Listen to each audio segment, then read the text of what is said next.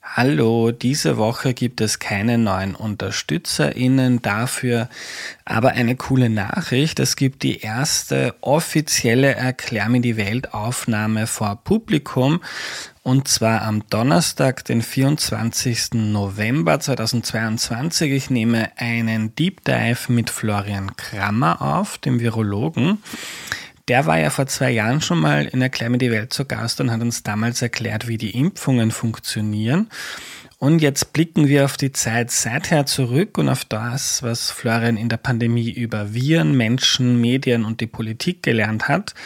Tickets bekommt ihr über erklärmir.at oder über den Link in der Podcast-Beschreibung. Es gibt nur wenige Plätze, also lieber schnell sein, wenn ihr einen Fix ergattern wollt. Wir freuen uns auf euch.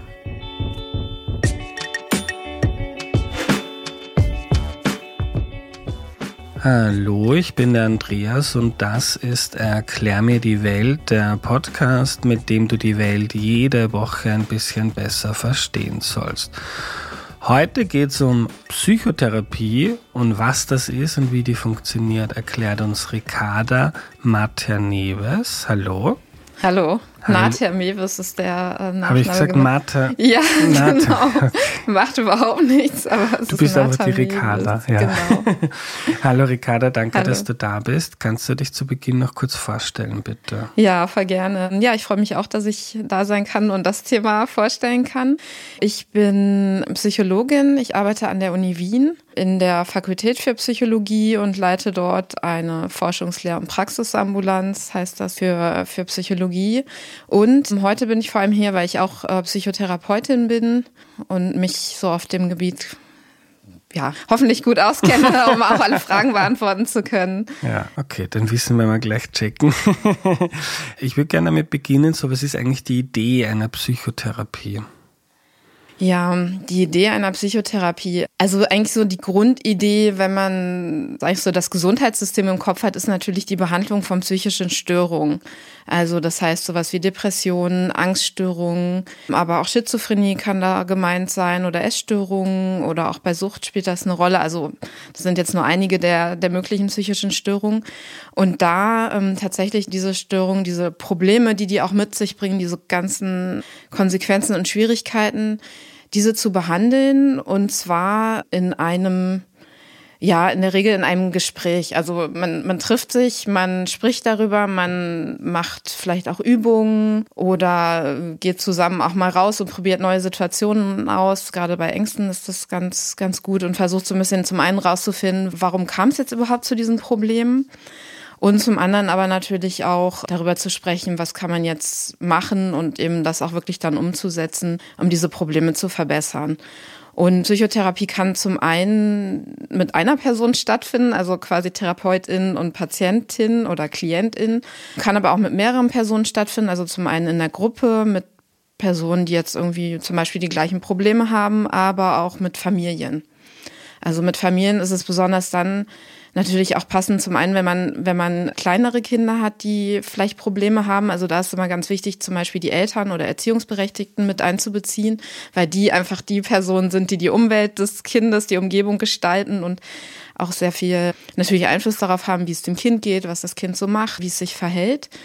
Und auch wenn man jetzt zum Beispiel als Paar Probleme hat, also als, als in einer Beziehung zum Beispiel, dann kann eben auch, dann ist es gut auch zu zweit zu einer Psychotherapie zu kommen. Du hast jetzt gesagt, zur Behandlung oder zur Heilung psychischer Störungen. Störungen klingt im allgemeinen Sprachgebrauch irgendwie ganz schlimm. Mhm. Man, sagt ja, man sagt auch, du bist gestört, ist auch fast ist eine Beschimpfung. Ja. Oder bist ein Psycho ist ja auch eine, eine Beschimpfung. Kann man vielleicht auch drüber reden, gerne. was das so ja gerne, was, was das sagen? über unseren Umgang damit ja, sagt. Gerne, genau. Also das, da, der Begriff hat sich so ein bisschen entwickelt in der Abgrenzung zu Krankheiten. Also Krankheiten nennt man ja eher körperliche Erkrankungen, wie jetzt irgendwie ein Schnupfen, Diabetes, Fieber, Grippe oder sowas. Und äh, natürlich muss man sagen, äh, man, wir haben ja oft so das Bild, der, der, die Psyche ist so ganz abgetrennt vom Körper. Das ist natürlich überhaupt nicht so. Also das beeinflusst sich gegenseitig.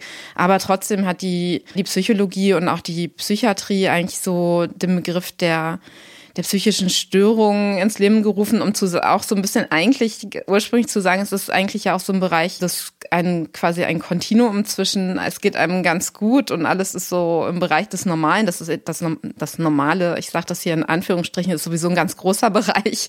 Und dann gibt es einen Bereich, wo sich eben Probleme entwickeln und wo die Personen eben eigentlich auch selber darunter leiden. Und das wird Störung genannt.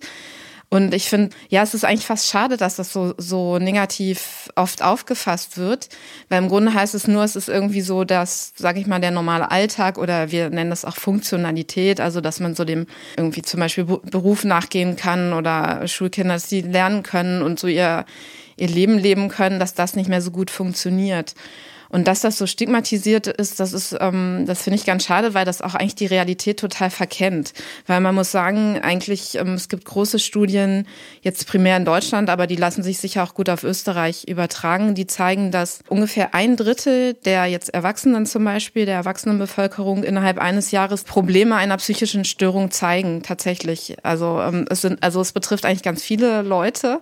Also nicht übers Le übers ganze Leben, genau. sondern in einem Jahr. Ja, genau. Genau, also das ist quasi, wenn man nur einfach auf das, also wir nutzen dann oft so sehr strukturierte Interviews, wo bestimmte Fragen gestellt werden und dann fragt man eben, wie war es im letzten Jahr bei Ihnen und ähm, stellt eben zu, zu verschiedenen Bereichen diese Fragen. Und tatsächlich in einem Jahr über die Lebenszeit ist es eben noch mehr. Und einige dieser, dieser Probleme, die, also die gehen auch von selbst wieder weg oder man hat so ein gutes zum Beispiel soziales Umfeld, soziale Unterstützung oder eigene ähm, ja, gute eigene, wir nennen das so Ressourcen, also und kommt da selber eben wieder raus. Manches ist ja auch durch irgendwie Umstände, wie vielleicht eine Arbeitslosigkeit oder so erstmal hervorgerufen oder eine Trennung. Aber bei anderen hält es eben an oder es kommt dann wieder. Und da ist eben dann die Psychotherapie eigentlich in vielen Fällen eigentlich so das die Behandlung der Wahl. Also man sollte natürlich vorher auch erstmal abklären, gibt es vielleicht auch ja zum Beispiel körperliche Krankheiten, die die Probleme verursachen. Also das kann ja schon gehen von irgendwelchen, sage ich mal, Nährstoffmängeln, also Vitaminmängeln oder so. Das kann sich tatsächlich auch auf die Psyche durchschlagen oder wenn die Schilddrüse nicht mehr so gut funktioniert. Also alles hat eben Einfluss auch auf das Befinden und und die Psyche. Aber ähm, wenn das erstmal gut abgeklärt ist, dann ist oder ist Psychotherapie das Mittel der Wahl. Und dann haben wir natürlich auch so körperliche Erkrankungen, Erkrankungen wie Krebs oder so Lungen, also chronische Erkrankungen, wo einfach die Psychotherapie auch eine gute zusätzliche Behandlung sein kann. Also wenn es dann zum Beispiel um, um Angst vor dem Sterben geht oder um überhaupt da, darum geht, mit so schwierigen Krankheiten umzugehen. Ich habe viele Fragen von HörerInnen bekommen und würde die gerne verwenden, um uns heute ein bisschen durch das Gespräch zu leiten. Die Katharina fragt, wann weiß man, dass man Psychotherapie braucht? Ja, es ist sage ich mal, es gibt so ein bisschen objektive Kriterien, das würden wir sagen, das ist so der objektive Bedarf und es gibt so das eigene Bedürfnis tatsächlich nach Unterstützung und das eigene Bedürfnis finde ich ist eigentlich so der also in den meisten Fällen der wichtigste Indikator, sage ich mal, der, der wichtigste Grund dafür, eine, eine Psychotherapie aufzusuchen. Ich würde sagen, es, es ist dann immer gut, wenn man merkt, es hat so richtig die psychischen Probleme, was auch immer die sein mögen, haben richtig Auswirkungen auf das alltägliche Leben. Also gefährden vielleicht meinen Beruf oder überhaupt, dass ich ein irgendwie einen Job finde oder vielleicht auch ähm, die Beziehung zum Beispiel oder ich kann mich nicht mehr so gut auf, um meine Kinder kümmern oder in, was auch immer man jetzt so macht. Also da, das ist eigentlich ein guter Zeitpunkt, um eine Psycho nach einer Psychotherapie zu suchen. Und ich würde eigentlich auch sagen, eher, eher früher als später, weil man muss sich leider auch darauf einrichten, dass man eventuell auf den Platz warten muss. Also man muss erstmal dann passende Psychotherapeutin finden mit der man gut zurechtkommt und die vielleicht auch da, also sich damit auskennen, mit dem man kommt. Und dann muss man eben sich darauf einrichten, dass man, dass man eben warten muss, auf bis ein Platz frei wird. Und dann gibt es natürlich noch einen Bereich, wenn man jetzt so zum Beispiel an Essstörungen oder so denkt oder auch an Süchte, wo man auch so körperliche Auswirkungen zum Teil hat. Also bei Essstörungen, wenn man jetzt so im Bereich Magersucht denkt, wo man wirklich, also wo die Leute einfach sehr dünn werden, weil sie zu wenig essen. Ähm, im Vergleich zu dem, was sie verbrauchen. Das ist natürlich so ein Bereich, äh, auch da, also da wird es dann quasi auch irgendwann lebensbedrohlich. Da ist es natürlich auch ganz wichtig, sich Unterstützung zu suchen. Da haben nicht alle sehen das immer so selber, können es selber sehen. Da ist es vielleicht auch so ein bisschen die Frage, wie schätzt das Umfeld das ein? Ähm, und es ist da wichtig.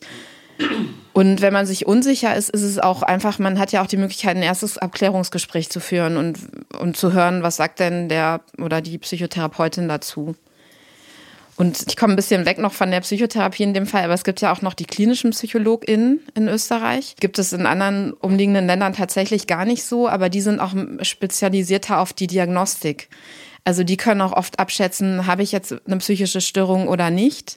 Oder auch bei Kindern so irgendwie zum Beispiel eine Entwicklungsstörung oder Lernstörung. Also gibt es da wirklich Probleme, die Behandlungs, also die man behandeln sollte und können dann auch weiterempfehlen.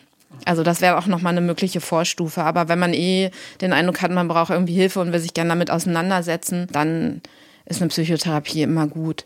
Und es gibt natürlich auch so, so ein bisschen vielleicht so einen Graubereich, da, da muss man gar nicht unbedingt eine psychische Störung haben, sondern man hat irgendwie den Eindruck, man kommt vielleicht mit dem Leben nicht mehr so gut zurecht und hat auch das Geld dafür, eine Psychotherapie zu bezahlen. Dann kann man natürlich auch überlegen, das in Anspruch zu nehmen für ein paar Gespräche, um vielleicht sich irgendwie besser kennenzulernen oder so ein bisschen mal eine Einschätzung von außen dazu zu holen. Und das zahlt dann nicht die Krankenkasse, sondern das muss man dann selber.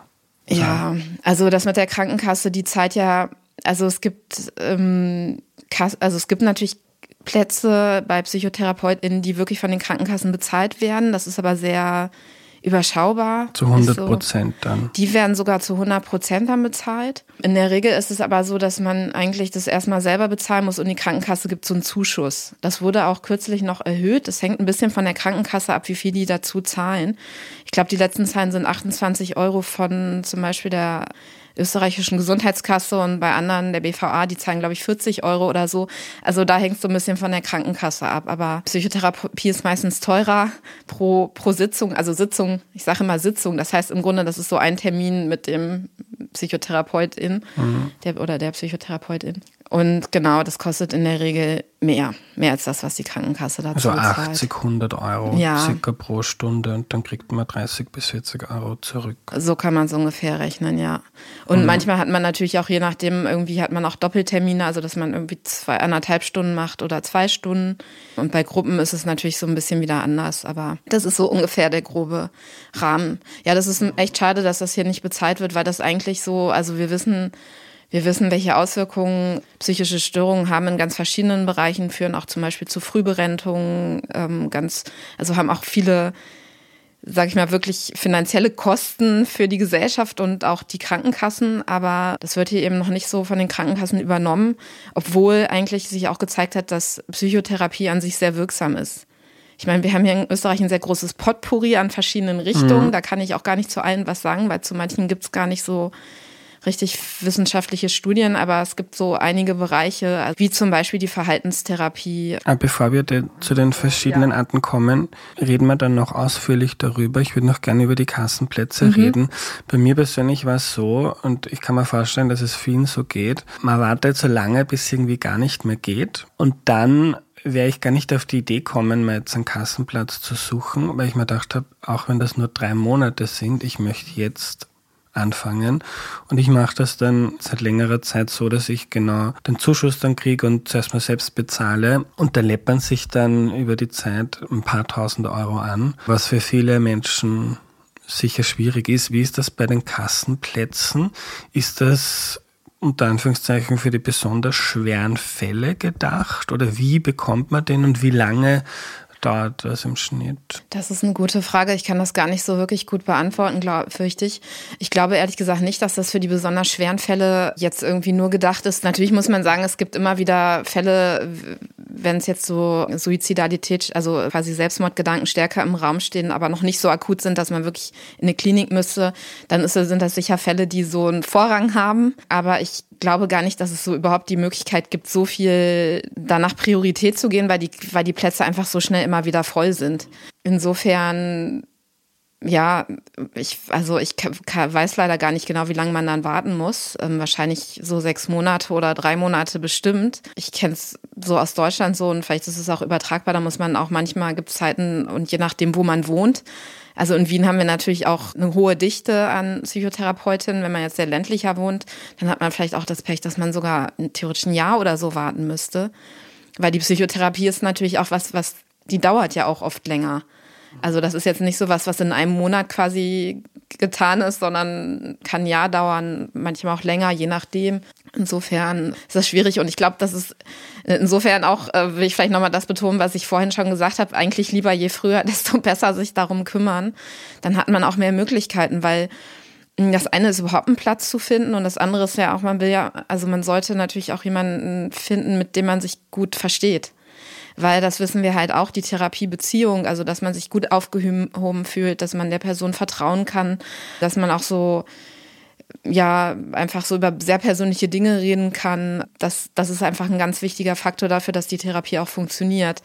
Und da hat man vielleicht nicht gerade bei der ersten Person immer das Glück, dass das so, so geht. Also das muss man vielleicht auch dazu noch, noch sagen. Eine Frage von Michaela, die ich lustig finde. Welche Therapie hilft am schnellsten? Mhm. Das ist sehr leicht zu beantworten. Es hängt natürlich sehr vom, vom ich sage jetzt Störungsbild ab. Für mich ist übrigens Störung überhaupt nicht stigmatisiert. Also für mich ist das irgendwie was eben was sehr Normales. Und mhm. ich habe mit vielen PatientInnen gearbeitet, das waren irgendwie total normale Leute. Also man, man stellt sich vielleicht manchmal komische Sachen vor, auch aus den Medien, aber so ist es überhaupt nicht. Ganz viele Personen haben eben mit psychischen Störungen und Problemen zu kämpfen. Ja, das ist die Verhaltenstherapie in der Regel. Die, die kommt eigentlich mit den wenigsten Sitzungen aus. Das ist halt eben abhängig davon natürlich, was man so mitbringt. Und sage immer mal, je länger man wartet und je länger die, die Probleme schon andauern, desto länger dauert es meistens schon auch, bis da Besserung kommt.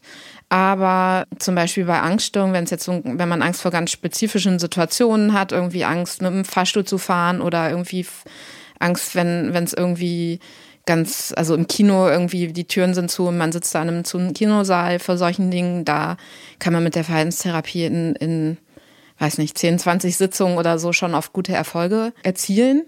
Und auch zum Beispiel im Bereich der Familientherapien, also das ist eben so die Frage, wenn, wenn man eher so Beziehungsprobleme innerhalb der Familie hat oder irgendwie vielleicht auch ein Kind Schwierigkeiten hat, die haben auch zum Teil wirklich sehr wenige Sitzungen. Also zehn Sitzungen und auch mit längerem Zeitraum dazwischen, also dass man sich nur einmal im Monat trifft oder so, weil die da davon ausgegangen wird, dass, dass wenn man so ein bisschen verändert innerhalb der, des, also des Systems, also zum Beispiel innerhalb der Familie, dass das ganz gute Auswirkungen schon hat und man gar nicht so viel da jetzt gar nicht so häufig sich treffen muss. Genau. Und inzwischen gibt es auch im Bereich der psychodynamischen Therapien sogenannte Kurzzeittherapien, die tatsächlich auch wenige Sitzungen brauchen. Also so zehn Sitzungen, 20, 25 Sitzungen. Das ist aber, glaube ich, eher neu. Da weiß ich tatsächlich nicht, wie gut die jetzt schon hier in der Versorgung angekommen sind.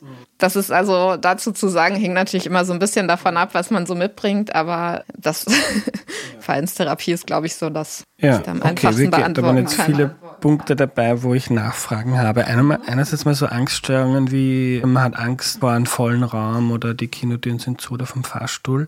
Da hast du schon vorhin gesagt, da geht man dann durchaus auch mal mit dem Therapeut, der Therapeutin raus, begibt sich in die Situation und merkt dann, dass es vielleicht eh nicht so schlimm ja, ist. Genau. Also das ist jetzt so eine typische verhaltenstherapeutische Methode.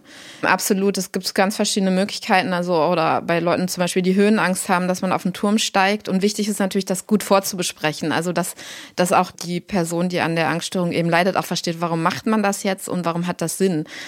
Und Angststörungen haben meistens das Problem, dass, dass die Situationen, die Angst machen, immer, immer mehr vermieden werden. Also man, man geht eben nicht in die Situation, weil natürlich ist das die große Angst machen. Dadurch kann es eben passieren, dass man ähnliche Situationen meidet und dass immer quasi viel mehr Situationen werden, die man vermeidet und mehr weniger das, was man machen kann. Bis dahin, dass man so, sogar kaum noch vor die Tür geht. Und da ist es eben ganz wichtig, tatsächlich in diese Situation reinzugehen und, und zu merken, ich kann das auch aushalten.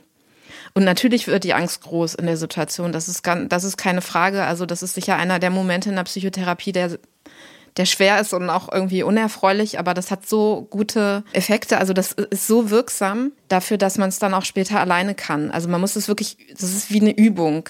Also was, was man trainieren kann. Und man fängt mit einer Situation an, auch ruhig einer Situation, die wirklich starke Angst macht und dann probiert man vielleicht noch weitere Situationen zusammen mit den TherapeutInnen aus und dann eben auch alleine. Also man muss das dann auch im Alltag wirklich alleine üben. Hm. Die meisten Verhaltenstherapien laufen aber nicht so ab. Kannst du mal allgemein erzählen, was eine Verhaltenstherapie mhm. ist? Eine Verhaltenstherapie, also ist erstmal eine Therapie, die viel auch auf Gesprächen basiert. Also man trifft sich und man fängt erstmal an, damit zu erfragen, warum die Person überhaupt kommt. Also was sind die Probleme, wie lange bestehen die zum Beispiel schon? Auch zu gucken, also wie war auch die Kindheit, wie war die Entwicklung bisher? Also am Anfang gibt es erstmal ganz viele Fragen so zu, zu der Person und worauf wirken sich die Probleme überall aus. Und dann schaut man auch, was ist, was wäre denn eigentlich für, für die Patientin so das wichtigste Ziel? Was ist eigentlich das Wichtigste, was sich verbessern soll? Also oft sind es natürlich diese Symptome selber, die Beschwerden, mit denen man kommt, aber manchmal gibt es eben auch noch andere Bereiche. Und dann der nächste Schritt ist dann gut zu schauen, was sind eigentlich die Schwierigkeiten? Also was macht so, also warum kommen, warum sind diese Symptome eigentlich gekommen? Habe ich irgendwie bestimmte Dinge in der Kindheit gelernt, die dazu geführt haben, dass ich das jetzt immer so mache? Habe ich vielleicht gelernt, besonders vorsichtig zum Beispiel zu sein und deswegen, wenn ich so ein bisschen Angst habe, lasse ich vielleicht eine Situation oder habe ich gelernt, dass ich irgendwie immer wieder, also dass ich irgendwie ganz äh, möglichst perfekt sein muss und habe da jetzt Schwierigkeiten, weil ich vielleicht zu viel wiege und denke, ich muss da jetzt irgendwie abnehmen und habe entwickle deswegen zum Beispiel Erbrechen oder also es, es sind jetzt nur wenige Beispiele. Also man schaut halt sehr gut, was sind so die Entstehungsbedingungen und dann guckt man tatsächlich sich Situationen an, in denen die Probleme auftreten und guckt da auch nochmal sehr genau, ähm, was machen, was ist so den Situationen gemeinsam und was, was bringt die Person mit? Also hat die vielleicht immer gewisse Gedanken, so wie ich bin eh nichts wert oder ach, jetzt ist das schon schief gelaufen, jetzt kann ich den ganzen Tag vergessen oder heute geht's mir so schlecht. Also ich merke jetzt schon, ich komme gar nicht aus dem Bett, es lohnt sich irgendwie eh nicht oder so. Also so, man guckt sich sehr, man guckt sich zum einen das Verhalten an der Person, aber zum einen auch so, so Gedanken und Gefühle die da sind und überlegt dann, ja, wie war sind eigentlich solche Gedanken? Also wie war es eigentlich, dass wenn, wenn jetzt eine Sache vielleicht am Tag schiefgegangen ist, dass, dass der Rest des Tages auch irgendwie nur noch blöd laufen kann oder so. Und versucht dann eben auch zu überlegen, also erstmal gibt es halt Möglichkeiten, das so zu hinterfragen, also immer zusammen so wirklich zu überlegen, ähm, eben, ist da wirklich was dran oder ist es vielleicht auch, vielleicht stimmt das vielleicht gar nicht so, gibt es vielleicht hilfreichere Gedanken tatsächlich, die mir helfen in schwierigen Situationen. Und auch Übungen zu machen. Also Übungen zum Beispiel in Rollenspielen kann man das machen. Weil manchmal ist es auch so, dass man bestimmte Dinge einfach nicht so gelernt hat. Man kann vielleicht Situationen, man weiß vielleicht nicht so richtig, wie man flirtet oder irgendwie solche Dinge. Und das ist halt auch was, was man dann in der Therapie üben kann, in so einem Rollenspiel. Also soziale Kompetenzen nennen wir das. Also mit anderen Gespräche zu führen und auch so die Körperhaltung dabei und solche Dinge. Also die, die Verhaltenstherapie ist im Grunde auch sehr breit und hat ganz viele Möglichkeiten, auf verschiedene Probleme einzugehen entwickelt sich auch ständig weiter. Also es gibt immer wieder Neuerungen, neuere Verfahren, die, ja, neuere Entwicklungen sind zum Beispiel auch, die gehen eher so auf diesen Mindfulness-Bereich ein. Das ist ja oft jetzt irgendwie auch so und wog ein bisschen so, also zum Beispiel Achtsamkeit im Moment, dass man das auch eher übt. Ja, also da gibt's immer wieder neue Entwicklungen. Insofern kann man gar nicht so immer sagen, das läuft immer so ab. Aber ich glaube, was man grundsätzlich sagen kann, es gibt so diese am Anfang diesen Kennenlernbereich mit ganz vielen Fragen zur Person. Dann überlegt man sich halt, wie kann man, also wo kam die Störung her? Wie das kann man jetzt machen? Und dann macht man eben diese, diese Dinge so nach und nach und guckt dann immer wieder, was hat sich jetzt verbessert, muss man noch machen. Also das ist auch flexibel. Man kann das auch, was man am Anfang mal besprochen hat, kann man natürlich dann auch nochmal verändern, wenn man merkt, nee, das ähm, hilft jetzt nicht so. Und am Ende, also und immer wieder guckt man halt so, hat man die Ziele jetzt erreicht oder nicht. Und dann kommt es eventuell eben irgendwann zum Therapieende. Dann wird nochmal geschaut, was ist jetzt eigentlich wichtig mitzunehmen für schwierige Situationen, die vielleicht wiederkommen. Weil das muss man schon sagen, also wenn es einem am Ende der Therapie im Idealfall eben so richtig gut geht und man keine Probleme mehr hat, muss man schon realistisch bleiben und wissen, es kann immer wieder mal schwierige Situationen kommen. Das ist einfach so, so ist das Leben und dann muss, ist es eben wichtig, so auch was mitgenommen zu haben, was man dann anwenden kann. Also, dass man so quasi so einen Werkzeugkoffer hat. Und ist das für viele verschiedene psychische Krankheiten so das Mittel der Wahl einer Verhaltenstherapie? Gibt es Störungen, wo das nicht so ja. geeignet ist? Es ist tatsächlich das Mittel der Wahl für eigentlich alle Störungsbereiche. Also es ist auf jeden Fall die am besten untersuchte Therapieform und wo sich auch gezeigt hat, dass wirklich gute Effekte sind oder gibt. Also das Einzige, wo ich eben sagen würde, wo man sich das, wo es nochmal zum Beispiel die systemische Therapie, Familientherapie passender wäre, wäre eben, wenn, wenn ich so Beziehungsprobleme innerhalb der Familie habe. Oder wenn ich merke, so bei meinem Kind ist irgendwie was los, dem geht's nicht so gut und gleichzeitig gibt's auch Probleme mit dem Partnerin oder dem Partner, so wo es so mehrere Personen betrifft. Also auch in der Verhaltenstherapie wird bei der Behandlung von Kindern also natürlich so bis, bis Jugendliche werden auch die Eltern immer dazu gezogen, also dazu gezogen, eingebunden, weil die eben so eigentlich gerade wenn die Kinder kleiner sind, so die wichtigsten Personen sind. Aber wenn, das ist dann eben sehr auf das Kind ausgelegt und die Probleme des Kindes. Und in der systemischen oder Familientherapie können vielleicht auch so partnerschaftliche Probleme nochmal mehr so in den Mittelpunkt auch kommen oder mehr damit berücksichtigt werden. Also das ist jetzt so ein bisschen wo ich sagen würde, ja. Und ich meine, dann gibt es noch so Bereiche, wie wenn ich mir zum Beispiel das Rauchen abgewöhnen will, da kann auch eine Hypnotherapie gut mit dazu helfen. Was ist eine Hypnotherapie? Eine Hypnotherapie, ja, das ist ein Bereich, der so, wo man quasi Trance, also einen sehr tiefen, ja, wie ein Entspannungszustand ähm, versetzt wird, wo man aber noch Dinge von außen irgendwie so unterbewusst wahrnehmen kann. Und dann können da eben Dinge quasi suggeriert werden, die helfen, zum Beispiel mit dem Rauchen aufzuhören. Also da gibt es tatsächlich auch Studien, die das gezeigt haben. Aber sagt man dann, Rauchen ist eklig? Äh, ich, ich selber mache das tatsächlich, also weiß, kann das tatsächlich gar nicht so genau sagen, aber äh, denke eher so, vielleicht sowas, aber auch so positive Sachen. Also zum Beispiel, du kannst der Zigarette widerstehen oder du machst du was anderes. Aber das ist jetzt überhaupt nicht mein Fachgebiet. Da ja, wage ich mich in ja. also so Spekulationen, das will ich eigentlich nicht. Ja, genau. Also jetzt muss ich gerade noch mal überlegen. Ich denke, das sind also bei psychischen Störungen tatsächlich sind das eigentlich so, ja, muss man schon sagen, ist die Verhaltenstherapie einfach das, das was ich eigentlich immer empfehlen würde. Machst du selber auch Verhaltenstherapie? Genau, ich bin auch Verhaltenstherapeutin, das ist vielleicht wichtig zu sagen. Das ist aber auch, also ich bin eben Psychologin und also überhaupt die Psychologie hat ja ganz viele Überschneidungen zu Psychotherapie. Auch die meisten Theorien kommen eben auch aus der Psychologie und überhaupt das Verstehen, was ist jetzt irgendwie so, sage ich mal, eine normale Entwicklung, also wie und wo gibt's ähm, vielleicht Abweichungen. Genau, und ich bin auch Verhaltenstherapeutin, weil das einfach so das wissenschaftlich fundierteste Verfahren ist und eben auch eigentlich so ein sehr breites Verfahren. Ich habe auch eine systemische Ausbildung tatsächlich mal angefangen, die habe ich nie fertig gemacht, weil die Verhaltenstherapie dann dazwischen kam und dann habe ich noch Kinder bekommen und andere Dinge, dann hat das nicht mehr so gepasst. Aber das ist sicher wichtig dazu zu sagen. Aber ich habe wirklich auch noch mal jetzt so die, die neueste Studienlage geguckt und es ist einfach so, die Verhaltenstherapie ist da. Der Wahl.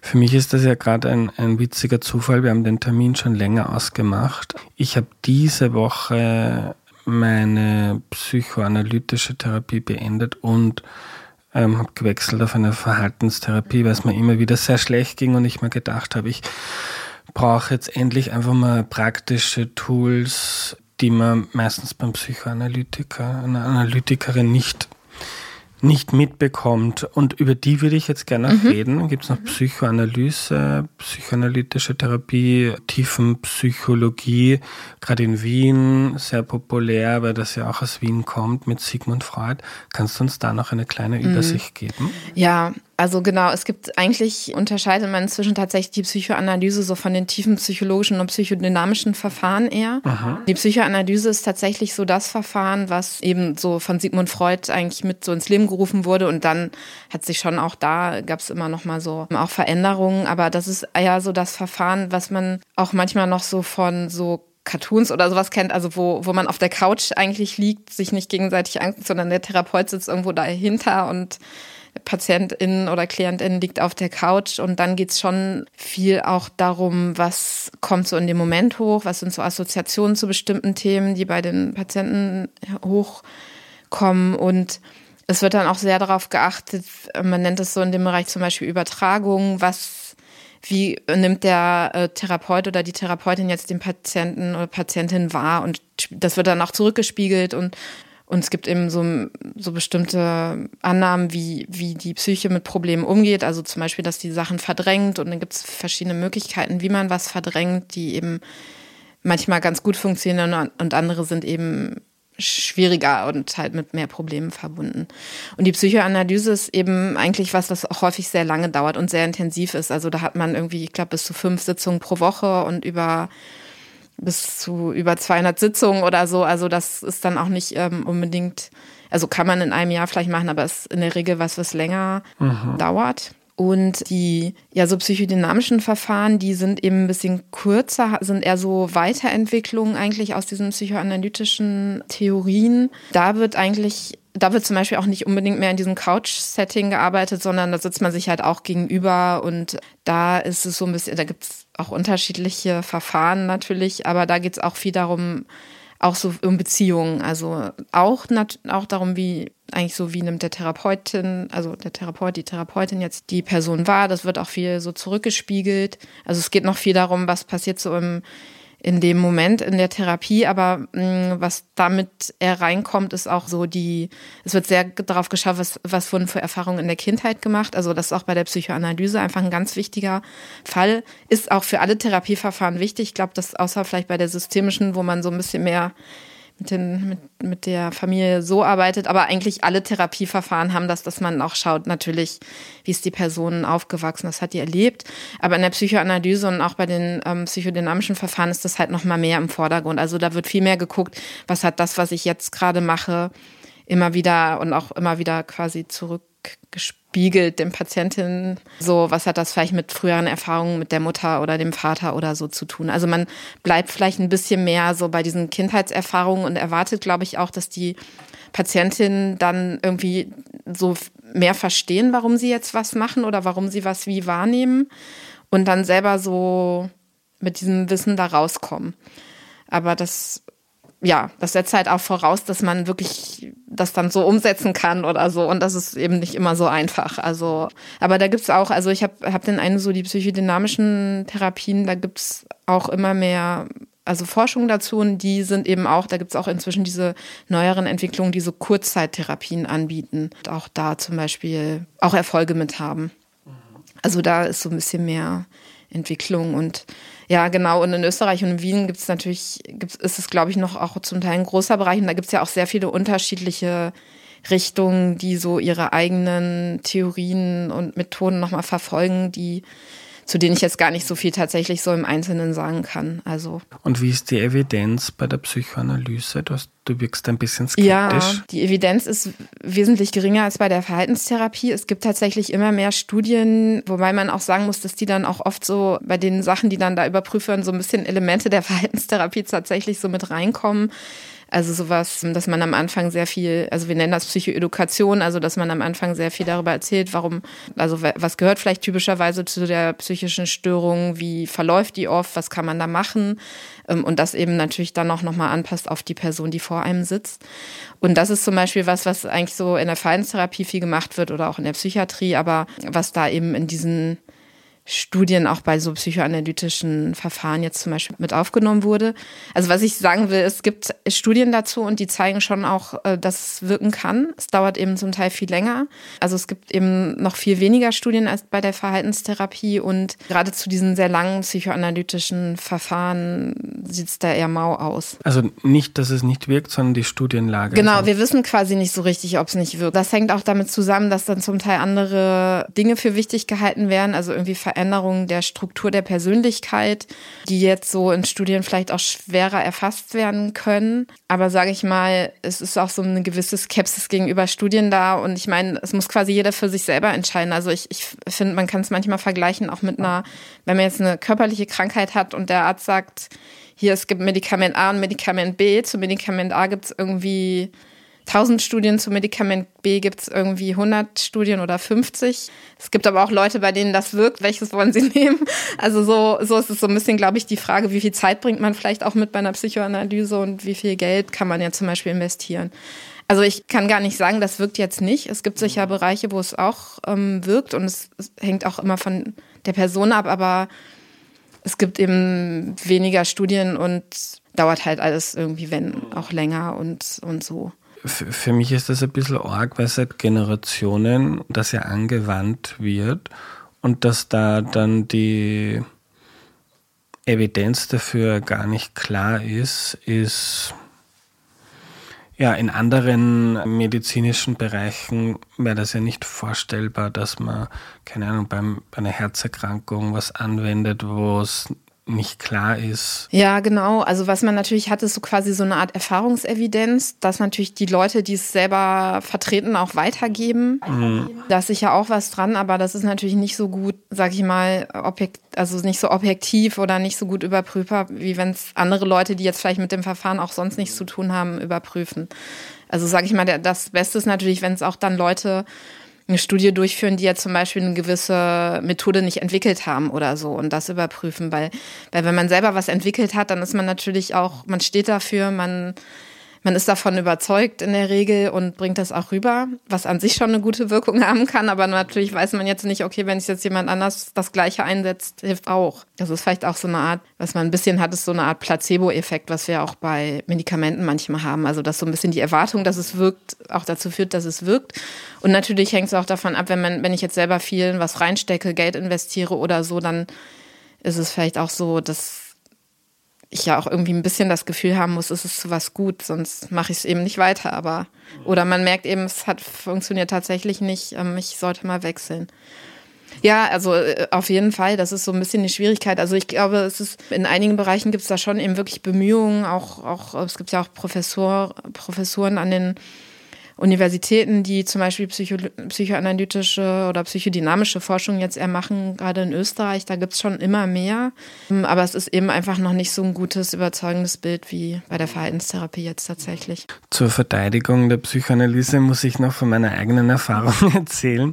Also für mich ist das eine der, war das eine der Vielleicht mache ich irgendwann noch weiter. Ich würde jetzt gerne nur was anderes probieren. Aber für mich war das eine der interessantesten Erfahrungen in meinem Leben, da mit so einer Person Dinge zu reflektieren, nachzudenken und viel über mich gelernt und Muster erkannt und habe mir dann trotzdem tut mir nach wie vor schwer, dass dann, ja. also diese, so, diese, diese, diese Theorie, von der du auch gesagt hast, dass man es erkennt und dann irgendwie von alleine draufkommt und dann anders macht. Also bei mir ist das irgendwie schwierig und mir war das zu wenig hands-on. Hilf mir bitte, das irgendwie dann in meinem Alltag umzusetzen. Und vor allem war es auch so bei mir, dass die Symptomatik, nämlich Depressionen, nicht wirklich besser geworden ist. Und darum war es dann für mich jetzt so ein Moment. Ich glaube auch total, das ist ja auch interessant. Also wenn man viel Zeit mitbringt und es vielleicht gar nicht so einen Leidensdruck hat, dann ist das sicher ein, also ich glaube auch ganz interessantes Verfahren. Also das ist klar irgendwie ohne Zweifel. Wenn es jetzt so darum geht, halt, also wenn man jetzt so im gesundheitssystemischen Kontext sich bewegt und denkt, ja, ich habe eine psychische Störung, ich habe Leidensdruck, mir soll es eben bald möglichst vielleicht besser gehen. Und dann ist es halt einfach schwierig, weil was wir natürlich schon wissen, auch aus, also einfach in der Psychologie, und ich glaube, das kann jeder nachvollziehen, der irgendwie zum Beispiel Autofahren gelernt hat, man muss die Dinge ja auch üben. Das Gehirn funktioniert einfach nicht so, dass man was versteht und dann bahnen sich da neue Pfade, die und plötzlich kann man das gut umsetzen oder es wird, es werden andere Dinge miteinander verschaltet, sondern das, das passiert eben darum, dass man dadurch, dass man Dinge immer wieder macht und immer wieder und immer wieder. Und gerade wenn man, wenn man was Probleme schon lange hat und vielleicht immer wieder zum Beispiel den Gedanken, ich bin nichts wert oder so, dann ist es im Gehirn, dieser Ich bin nichts wert Gedanke ist so wie eine Autobahn. Das ist irgendwie was, was das Gehirn ganz schnell kommt, das irgendwie in einer Situation auf diesen Gedanken. Und dass da ein anderer Gedanke kommt, das ist einfach was, was wirklich, erstmal braucht man einen guten anderen Gedanken und da muss es wirklich geübt werden. Und ähm, und ich glaube, es ist aber auch manchmal so ein Vorteil gegenüber der Verhaltenstherapie, dass die so ein bisschen oberflächlich ist oder man nur Sachen übt und gar nicht so die Dinge richtig bespricht und dass es auch nicht so emotional ist oder so. Und das stimmt eigentlich nicht. Da kommen echt ganz viele Gefühle auch hoch und man überlegt auch die Sachen wirklich gut zusammen und so. Also das ist irgendwie schon was, glaube ich, wo man auch sich gut kennenlernt. Vielleicht manchmal eben anders als tatsächlich in der Psychoanalyse. Also ich kann auch total nachvollziehen, dass es ein voll spannendes Verfahren ist und dass man irgendwie da das auch gut findet und da auch hintersteht und, und so. Es ist halt nur, wenn man jetzt irgendwie auf psychische Störungen wiederum guckt und Leidensdruck, dann ist es manchmal begrenzt. Also wenn man vielleicht mal sagt, so ich würde gern aus Interesse mein Leben reflektieren, meine Kindheit, wie ich so geworden bin, warum ich so bin, wie ich bin, dann ist vielleicht ein das ist eine interessante, gute Möglichkeit. Genau. Um das Denke ich auch. Oder es gibt dann, dann gibt es ja auch noch den Bereich der, also wir sagen so humanistischen Verfahren, also Gesprächstherapie, also oder personenzentrierte Therapie heißt es in Österreich oder klientzentrierte Therapie. Das ist ja auch so ein Bereich, wo es sehr, also das ist wirklich sehr rein gesprächsbasiert, wo es wirklich darum geht, auch noch mal mehr zu merken, sich selber kennenzulernen. Also wenn, wenn man wenn man jetzt nicht so einen argen Leidensdruck hat zum Beispiel, ist das auch eine Möglichkeit. Da geht es dann wirklich darum zu gucken, was ist für mich wichtig, was sind eigentlich meine also was sind eigentlich meine eigenen Bedürfnisse und was sind so die, die Dinge, die ich eigentlich so von der Gesellschaft vielleicht zum Beispiel oder von den Eltern so so ein bisschen aufgezwungen bekommen habe äh, oder so, also die ich da mitbekommen habe und wie kann ich eigentlich, was ist eigentlich für mich selber eben wichtig und was kann ist vielleicht wichtiger für mich jetzt umzusetzen, damit es mir selber besser geht, dass ich so quasi meine eigenen Bedürfnisse besser leben kann. Das ist eben auch was, dann noch so quasi die, der vierte große Therapieschulenbereich, äh, den es da eben noch, den es auch gibt. Ähm, das wird tatsächlich oft so nicht so richtig untersucht, sondern eher so oft als so Kontro also wir sagen dazu Kontrollbedingungen oder Kontrollgruppe gemacht, dass man quasi so eine Gruppe hat, die kriegt eben diese diese vertiefenden Gespräche. Das heißt, da werden nicht so bestimmte, zum Beispiel verhaltenstherapeutische Methoden angewandt, sondern man spricht sehr über die Beschwerden. Das ist schon auch wirksam, aber nicht immer gleich gut, wie wenn man mehr zum Beispiel Verhaltenstherapie macht. Aber das kann eben, und, und einige der, der Gründer dessen sagen auch, das ist eher für Personen, die eben jetzt nicht so, so starke Probleme haben. Das ist also wirklich eher so ein bisschen um, ja, vielleicht sowas, um sich besser kennenzulernen, um vielleicht auch mit manchen Emotionen besser umgehen zu können oder so. Ähm, dann ist das eine gute Sache. Und man muss auch sagen, dass einige, also auch so ges diese Gesprächsführung, die da gelernt, die da auch viel stattfindet, die habe ich jetzt zum Beispiel als Verhaltenstherapeutin auch gelernt. Wahrscheinlich nicht so lang und ausführlich wie in der Ausbildung in, in diesem Bereich der Gesprächstherapie oder personenzentrierten Therapie, aber das ist auch zum Teil sowas, was einfach ein ganz wichtiger, ganz wichtige Basis ist für psychotherapeutische Gespräche. Dann gibt es noch EMDR, Eye Movement Desensitization and Reprocessing. Was ist das? Das ist auch eine ganz, ganz spannende, eigentlich Methode. Ich würde sagen, das ist keine richtige Therapierichtung, sondern Methode, aber das ist etwas, was man, äh, was man sehr gut einsetzen kann bei posttraumatischer Belastungsstörung. Das heißt, wenn man ein Trauma, traumatische Erfahrung erlebt hat, also das kann sein irgendwie ein Verkehrsunfall, das kann irgendwie eine Vergewaltigung sein, das kann also verschiedenste, also äh, eine Situation, die quasi wirklich ähm, als lebensbedrohlich wahrgenommen wurde oder sehr bedrohlich für die eigene Person. Und wo man danach zum Beispiel so, wir nennen das Flashbacks hat, also wo man die Situation wieder erlebt, wo man sehr ängstlich ist, sehr angespannt zum Beispiel. Und dann kann diese EMDR ein gutes Verfahren sein. Also in der Traumatherapie ist das, das ist ein gutes Verfahren. Und wie funktioniert das? Dann? Also das funktioniert. Ich, ich kann das, äh, ich bin da selber jetzt nicht so, so sehr drin geschult, aber das funktioniert tatsächlich so, dass man, dass man in diese Situation, also das ist bei vielen Traumatherapien der Fall, dass man, dass es einfach wichtig ist, nochmal in die Situation des Traumas zurückzugehen, weil das Gehirn so funktioniert, dass es unter großem Stress, der in so einer Traumasituation stattfindet, nicht mehr so ganz gut verarbeiten kann, was ist eigentlich wirklich passiert. Da wird dann ganz viel plötzlich durcheinander geworfen und und deswegen kommt zum Beispiel auch in irgendwie normalen Alltagssituationen plötzlich wieder zu diesen Erinnerungen an diese traumatische Situation. Und deswegen ist es oft wichtig, dass man quasi in der Therapie nochmal diese Situation so zusammen anguckt, in einem ganz sicheren Rahmen, ähm, wo man immer wieder auch abbrechen kann, rausgehen kann, aber diese Situation durchgeht, um, um damit dem Gehirn zu helfen, das eigentlich nochmal besser zu verstehen, was ist da eigentlich passiert und auch zu merken, das ist in der Vergangenheit, das ist gar nicht mehr jetzt. Und das ist wirklich früher gewesen. Aber gut, genau. Und die EMDR hilft dabei, die funktioniert so, dass man, ich kann es jetzt gar nicht zeigen, also dass man im Grunde hilft, die, dass die beiden Gehirnhälften besser miteinander, glaube ich, funktionieren und verbunden sind. Und man geht halt mit dem Finger, während man in, über die Situation spricht, mit dem Finger, mit zwei Fingern vor der Nase immer nach rechts und links und die Augen sollen danach gucken und das soll helfen, dass das Gehirn nochmal besser verarbeiten kann, was da passiert ist. Also das ist so die Methode verkürzt, aber da kommt natürlich da gehört natürlich am Anfang dazu, dass man erstmal mit dem, also wie in allen Therapien, dass man mit dem Patienten ein Gespräch führt, das auch erklärt, was da passiert und und so auch vorbereitet, was passiert zum Beispiel, wenn die Person, also wenn die Person, wenn die Angst zu stark wird, was macht man dann, wie kann man das wieder reduzieren? Also das ist auf jeden Fall auch ein bewährtes Verfahren, was man auf jeden Fall empfehlen kann. Also da gibt's, also da gibt's auf jeden Fall schon einige Studien dafür. So bewährt ist vielleicht jetzt manchmal auch ein bisschen zu viel gesagt. Es gibt manche Sachen, die sind noch, be noch bewährter oder noch besser erforscht, aber auf jeden Fall was, was man gut empfehlen kann.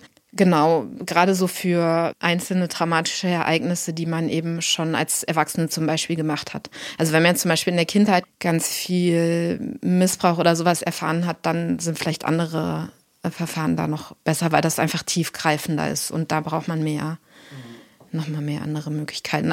Eine Sache, über die ich gerne noch reden würde, scheint mir so, dass das in den USA immer populärer wird und gehypt wird, sind so psych psychedelische mhm. Drogen oder Schwammerl. Yep. Was hat es damit auf sich? Ja, das ist echt ein spannender Hype auf jeden Fall, würde ich auch sagen, oder eine spannende Entwicklung. Tatsächlich auch LSD wird da, glaube ich, zum Teil angewendet, also so psychedelische Drogen auch genau und jetzt so die Pilze. Also da, ich glaube, da ist die Idee, dass man die einsetzt. Das ist eher so was, was in, in Medizin, also in den Psychiatrien eher so beforscht wird, weil man braucht natürlich da echt eine gute medizinische Begleitung und so. Also das nimmt man nicht zu Hause. Das sollte man nicht zu Hause nehmen. Und ich glaube, im mhm. Moment ist es auch noch nicht so, dass man sagen kann, das ist jetzt was, was, was man einfach, was einfach so jemand mal ausprobieren kann, weil wir wissen leider auch, dass das gerade bei Personen, die vielleicht sensibel für bestimmte Dinge sind, dass das eben auch in Richtung Schizophrenie was auslösen kann und Probleme erst machen kann. Also gerade wenn man jetzt auch jünger ist oder so. Aber das, das scheint ganz, ganz gute Ergebnisse zum Teil zu haben, die dabei irgendwie helfen, dass man sich besser fühlt oder dass auch tatsächlich so zum Beispiel die Verarbeitung von, von traumatischen Ereignissen irgendwie, dass das Gehirn quasi nochmal so, ich erkläre es mir so, dass das Gehirn nochmal so irgendwie in ein andere Level versetzt wird, dass es nochmal Verknüpfungen neu machen kann und vielleicht danach Dinge besser ordnen kann. Und insofern auch so schwierige Ereignisse besser eingeordnet werden können. Aber ich kann da tatsächlich relativ wenig zu sagen. Und ich glaube, es gab auch gerade eine ganz eine kürzliche Studie, die schon gezeigt hat, dass es irgendwie, ich glaube, da ging es tatsächlich um Pilze, dass die ganz gut wirken, aber dass es eben nicht so gut ist, wie man irgendwie gedacht hat. Also das sind oft auch so, so Sachen, die man anwendet. Also man muss natürlich sagen, auch nicht Leider äh, kann man nicht immer versprechen, dass Psychotherapie wirkt. Also es gibt auch einen Anteil, einen Anteil von Personen, wo man nicht mit der ersten Therapie auf jeden Fall jetzt oder auch mit einer Verhaltenstherapie keine durchgreifende Wirkung erzielt, also keine, die so richtig lange anhaltend vielleicht ist. Und da gibt es auch spezifische Therapieformen dann und neue Entwicklungen, die die dabei auch, die untersucht werden, die ja auch helfen können. Ähm, da gibt es zum Beispiel auch sowas wie Elektroschocks, die tatsächlich bei chronischen Depressionen helfen können. Und ich glaube, da so in dem Bereich ist es auch so ein bisschen anzusiedeln. Also so im Moment noch auf jeden Fall. So bei Personen, wo lange wirklich nichts geholfen hat, Antidepressiva zum Beispiel auch nicht den richtigen Erfolg hatten, da probiert man im Moment diese Sachen aus. Aber ich würde ich würd auf jeden Fall nicht empfehlen, das alleine einfach so zu Hause auszuprobieren. Gerade wenn man sowas öfter macht, dann kann es eben auch eher zu Problemen führen. Und in Österreich ist das ja noch gar nicht legal möglich, weil das sind ja Drogen und das sind, darf man nicht konsumieren. Genau. Auch nicht in einem klinischen Umfeld. Ja, genau. Das ist dann eher so für, für Studien, also hat man dann unter Umständen besondere Bedingungen, kann das dann eben unter, unter so ganz enger Aufsicht einsetzen. Ich glaube, in den Studien ist auch oft so, dass es quasi wirklich nur einmal gegeben wird. Also es gibt dann quasi einmal dieses Mittel, was auch immer, und dann wird halt so untersucht, wie, wie sich das auswirkt. Und es ist jetzt auch nicht so eine wiederholte Geschichte oder so. Ja, das ist auf jeden Fall ein interessanter Trend, der also ein bisschen zu beobachten ist. Und überhaupt ist es ja auch interessant. Also äh, ich finde auch in dem Zusammenhang, es passt jetzt vielleicht so ein bisschen eher locker dazu, aber äh, in Deutschland ist ja jetzt Cannabis bis zu einem gewissen Menge wird ja jetzt legalisiert. Also auch da wird es total spannend zu schauen, wie wird es dann eingesetzt und wie verändert sich da psychische vielleicht auch Probleme damit, die damit verbunden sind. Weil das ist halt so, so bei Cannabis weiß man halt so, es ist, wenn man das so in der, in der Jugend nimmt, viele, viele haben da ja keine Probleme, aber es kann halt dazu führen, dass tatsächlich dadurch eine Schizophrenie mit ausgelöst wird. Also es ist vielleicht nicht die Ursache, die ursprüngliche, aber es kann mit ausgelöst werden bei Personen, die da empfindlich sind oder auch Angststörungen zum Beispiel oder so, so Panikattacken. Und bei Erwachsenen ist das Gehirn ja schon, also das Gehirn entwickelt sich ja so ungefähr bis zum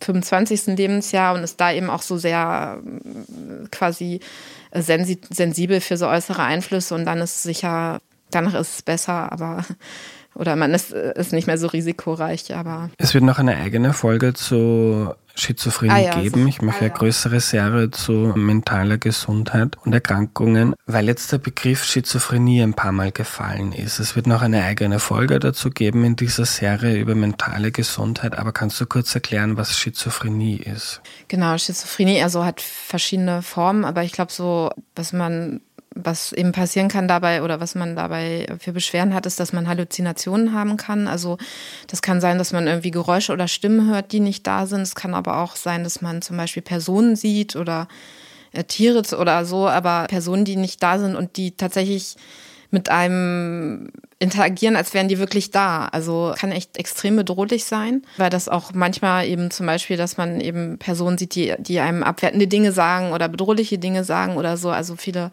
viele Leute, die das erleben, haben eben natürlich da auch große Angst. Das kann, also das ist so ein bisschen da, das eine, äh, was da häufig auf oder auftreten kann. Das andere ist, dass man so Art Überzeugung hat, also dass man irgendwie zum Beispiel Überzeugung hat, dass man, wenn man zum Beispiel was guckt, irgendwie die Nachrichten, dass da irgendwie bestimmte Botschaften an einen selber gesendet werden oder so. Oder ich kannte auch eine, eine Patientin, die hat irgendwie äh, aus Straßenschildern irgendwelche Botschaften für sich gelesen und hat dann daraus irgendwas abgeleitet, dass sie irgendwas tun müsste, was bestimmtes, um, um da, ja, das ist quasi wie so Befehle, die dann irgendwie kommen und die Personen haben auch den Eindruck, sie müssen das wirklich machen, das ist irgendwie, also sind auch sehr unter Druck. Also ich glaube, das ist so, ja genau, und das, was noch dazu gehört, ist auch oft so eine, oder kann auch sein, einfach so eine völlige Antriebslosigkeit, also ein Stück weit Richtung auch, dass man Körperpflege vernachlässigt. Ja, so ein bisschen Verwahrlosung kann tatsächlich auch, auch eins der gerade am, am Anfang der Schizophrenie Schizophrenie kann das eben auch zum Beispiel frühen Phase auftreten oder eben die Schizophrenie begleiten. Ich glaube, das ist auch so das, was viele, was die, also viele Leute eher so im Kopf haben, wenn sie jetzt so an verrückt denken. Weil das was ist, was wirklich, wo man sagen würde, boah, das ist jetzt so was Abwegiges, das ist schon sehr was anderes, als wir normalerweise erleben. Ist aber, glaube ich, gut behandelbar ist gut behandelbar, auf jeden Fall. Also da, da kann auch tatsächlich, gibt es auch inzwischen auch Psychotherapie, kann da tatsächlich auch helfen, gerade in Phasen, wo das jetzt nicht so akut ist, also wo jetzt zum Beispiel keine Halluzinationen gerade da sind, ist auch aber gut behandelbar durch Medikamente.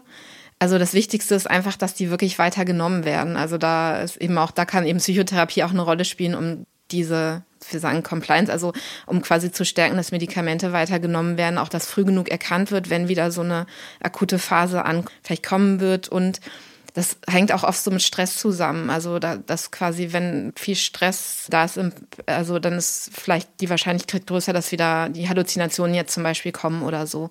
Und da ist eben was, das ist eben so ein, so ein Bereich, wo dann die Psychotherapie eben auch gut helfen kann. Kannst du noch erklären, diese Wechselwirkung, auch bei anderen Störungen, zwischen Therapie und Medikamenten? Ja, das ist, das ist echt eine gute Frage. Also es gibt viele psychische Störungen, da sind Medikamente nicht empfohlen. Also es gibt so Leitlinien auch aus der Medizin, aber auch für die Psychotherapie. Da ist dann ganz klar, da steht dann halt so drin, was empfohlen wird aufgrund der Studienlage.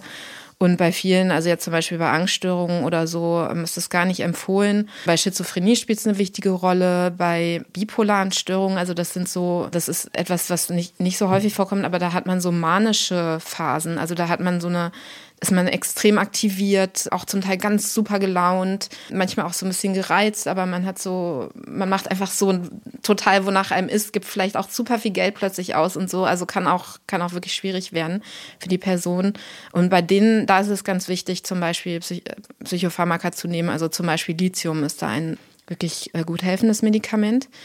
Und bei den Depressionen jetzt zum Beispiel ist es so, dass sich gezeigt hat bei Studien, dass da Psychotherapie auf jeden Fall genauso wirksam ist wie Antidepressiva, gerade bei leichten und mittleren mittelschweren Depressionen, also bei schweren Depressionen, das heißt, wenn man so wirklich sehr Mühe hat, also vielleicht auch schon ganz Tage im Bett verbringt oder so und wirklich kaum mehr den Alltag geschafft kriegt, dann ist oft eine Kombination, also dann aus Psychotherapie und Antidepressiva dazu ganz gut wirksam. Der Nachteil bei den Antidepressivern ist leider immer, dass man, dass sie halt Nebenwirkungen haben können. Also das ist so ganz unterschiedlich, aber sowas wie Übelkeit, manchmal auch Kopfschmerzen, Schwindel oder solche Dinge. Und es ist natürlich sehr unterschiedlich, wie bei allen Sachen, wie, wie man das selber verträgt. Und man muss die richtige Dosis zum Beispiel finden und das passende Medikament. Also je nachdem auch, wie man, was jetzt so am Anfang wichtig ist, ist es vielleicht wichtiger, so den Antrieb zu stärken, also dass man quasi besser morgens, ich, also beim, da wo ich herkomme, sagt man, in die Pushen kommt, also dass man so quasi aus dem Bett kommt und irgendwie anfangen kann, was zu machen. Oder ist es vielleicht auch ist es eher besser oder wichtiger, erstmal so die Stimmung zu verbessern oder so gibt es so ein bisschen unterschiedliche Möglichkeiten. Also insofern kann es eine wichtige Rolle spielen, je nach Situation. Aber es gibt auch viele Bereiche, wo jetzt so Medikamente tatsächlich gar keine Rolle spielen. Gibt es oft dann, das habe ich selber erlebt bei mir, also ich habe dann Medikamente bekommen, am Anfang wollte ich das eher nicht, weil auch so ein bisschen aus einem, das muss ich selber schaffen. Habe das auch im Bekanntenkreis von vielen mitbekommen, dass die das lange oder ganz abgelehnt haben, weil sie irgendwie gesagt haben, das ist mir zu spooky, dass man, dass ich Medikamente nehme, die dann irgendwas mit meiner Psyche machen, mhm. obwohl ja auch ganz viele andere Medikamente was mit den Hormonen und damit mit unserer Psyche Also Schmerzmittel oder so. Man nimmt, glaube ich, viel mehr äh, so, als man denkt. Aber genau bei den, bei den Psychopharmakern ist es quasi deutlicher. Ja, genau. Aber Entschuldigung, jetzt habe ich dich unterbrochen. Nein, gar nicht. Aber da, also das ist im Prinzip ein vergleichbares Medikament wie ganz viele andere und muss man sich eigentlich nicht davor sorgen. Genau, absolut. Also ganz früher gab es tatsächlich mal so Medikamente, wo man gesagt hat, wo man wirklich gesehen hat, die haben die Persönlichkeit so ein Stück weit verändert und das waren auch extrem süchtig machende Medikamente, die gibt es schon lange nicht mehr. Das waren damals die äh, Barbiturate. Und auch die Nebenwirkungen, also früher hatte man auch so bei den, zum Beispiel bei den Medikamenten, die man bei Schizophrenie gegeben hat, viel stärkere Nebenwirkungen, also dass die Leute so Zuckungen hatten und bestimmte, so ein Gesicht, so Ticks, die sie nicht kontrollieren konnten. Also das ist wesentlich besser geworden, es wird ganz viel weiterentwickelt. Es, es kann einfach eine gute Hilfestellung auch sein, um überhaupt erstmal so die, die Motivation, den Antrieb zu bekommen, um dann eben zum Beispiel in der Therapie auch richtig arbeiten zu können oder äh, wirklich was zu verändern. Man muss immer gut im Auge behalten bei den Medikamenten, das ist halt so ein bisschen, wenn man die dann wieder absetzt. Da muss, also man muss quasi irgendwie gucken, wie stabil ist man in dem Moment, wo man sie wieder absetzt, äh, wie langsam kann man sie ausschleichen und hat man einfach auch genug quasi gelernt oder genug verändert im Leben, dass man davon ausgehen kann, dass die Symptome jetzt auch erstmal oder dass die möglichst nicht wiederkommen. Ich meine, man ist nie vorm Rückfall gefeit, das muss man einfach sagen, glaube ich.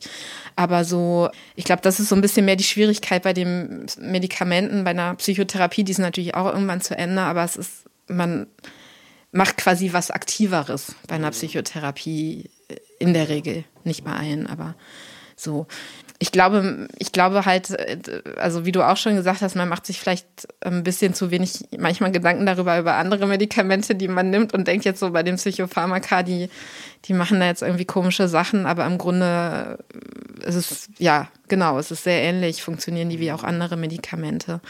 Und es gibt tatsächlich auch wenn man jetzt zum Beispiel chronische Schmerzen hat, dann gibt es auch zum Beispiel bestimmte äh, antidepressive Medikamente, die man in sehr niedrigen Dosen geben kann, die da auch zum Beispiel gut helfen können. Also da oder bei, bei Schlafschwierigkeiten zum Beispiel.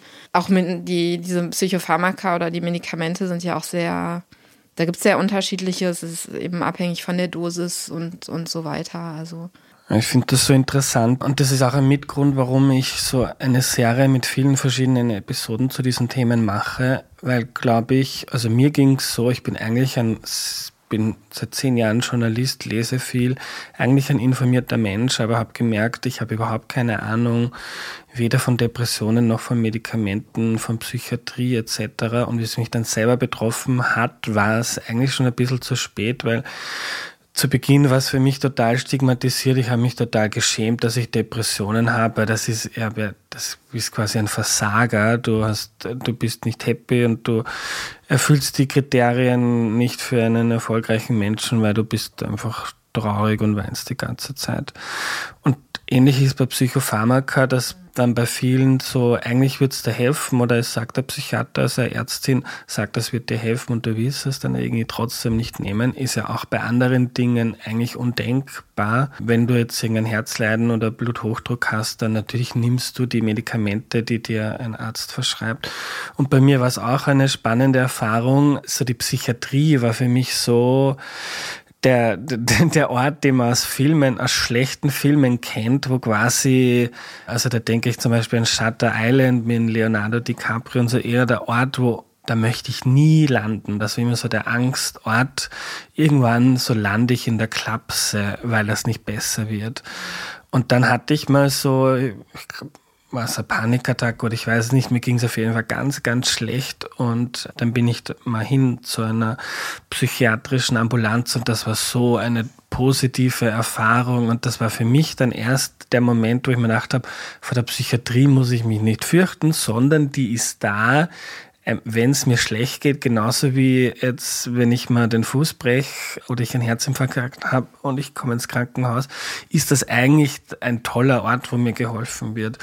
Aber das macht es gerade bei vielen psychischen Erkrankungen dann so, so unnötig schwer für die Betroffenen, die ist dann eh schon sehr schwer. Ja, voll. Also die Darstellung in Filmen und so, das ist weit weg von der Realität. Also ich meine, das ist vielleicht, wie es irgendwann vor keine Ahnung, wie viel Jahrzehnten mal aussah. Also das ist, genau, da muss man überhaupt keine Angst vor haben. Es gibt natürlich auch sehr unterschiedliche Stationen und Anlaufstellen da, ähm, aber das ist, das ist im Grunde, ja, es ist, es ist eine Hilfestellung.